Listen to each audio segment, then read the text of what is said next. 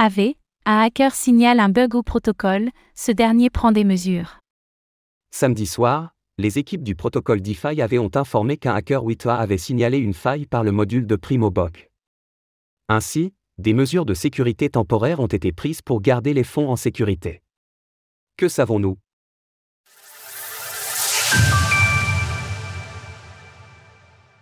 AV révèle des mesures face à une faille de sécurité signalée par un hacker WITA.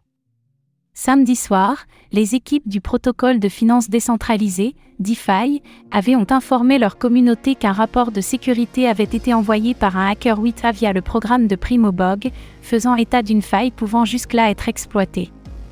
Par mesure de précaution, le marché Ethereum V2 a été mis en pause. D'autre part, une série d'actifs sur les marchés Avalanche V2, Polygon V3, Arbitrum V3 et Optimism V3 ont été gelés. Grâce à ceci, la faille a ainsi été rendue inexploitable dans l'attente d'un correctif à long terme et le protocole explique que les actifs sont en sécurité.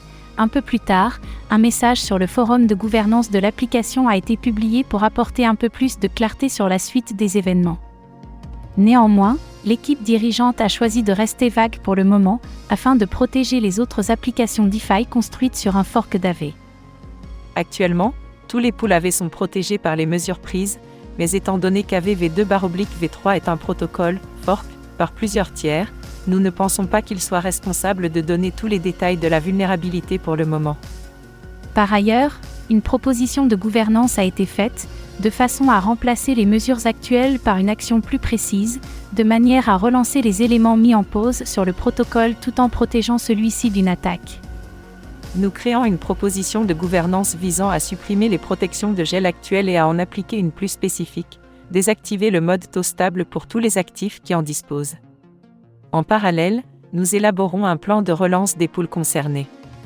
Ainsi, aucune perte de fonds n'a été enregistrée à l'heure actuelle. Pour ce qui est des personnes impactées par les gels actuels, elles peuvent malgré tout rembourser leurs emprunts ou retirer des fonds si elles le souhaitent. Nous pourrons publier de plus amples informations une fois la situation réglée et qu'AV aura partagé plus de détails publiquement. Source AV. Retrouvez toutes les actualités crypto sur le site cryptost.fr.